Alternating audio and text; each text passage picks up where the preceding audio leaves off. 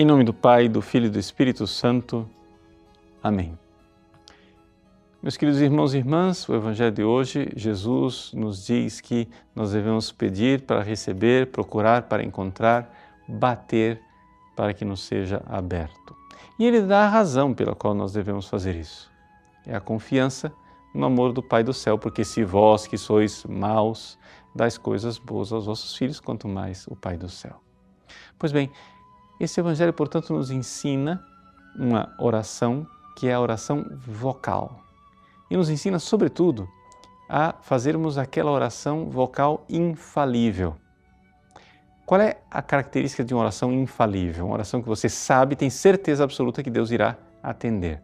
São três características da oração infalível. Número um, você tem que pedir algo que é essencial para a sua salvação e deve fazer isso com humildade, insistência, perseverança.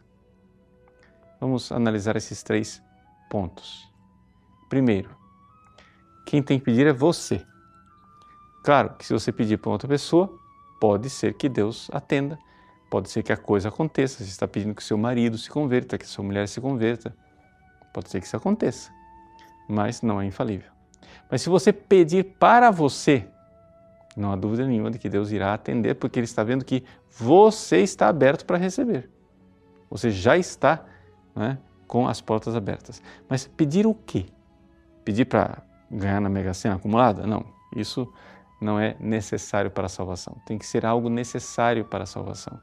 Então, por exemplo, o que eu sempre indico às pessoas que rezem pedindo mais fé. A fé é essencial para a salvação. O próprio Jesus disse: quem crer e for batizado será salvo, quem não crer será condenado. Então a fé ela é necessária para a salvação. Sem fé não é possível agradar a Deus, nos recorda São Paulo. Então, vamos lá, vamos dar é, é, este passo de pedir a Deus mais fé e fé cada vez mais.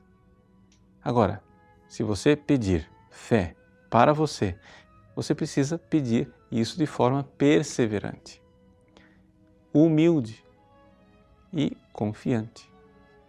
A perseverança, Jesus diz, né? pedi, batei, procurai. Você tem que continuar perseverando, perseverando, perseverando. De forma confiante, porque o Pai ama você.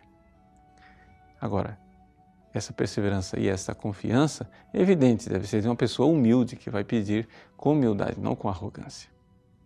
Então aqui nós já temos a nossa missão para é, realizar durante essa quaresma, fazer durante o dia, várias vezes por dia, quase como se fosse uma santa obsessão, pedir a Deus, Senhor, eu creio, mas aumentai a minha fé. Jesus, eu creio no vosso amor, mas aumentai, Senhor, esse amor por mim.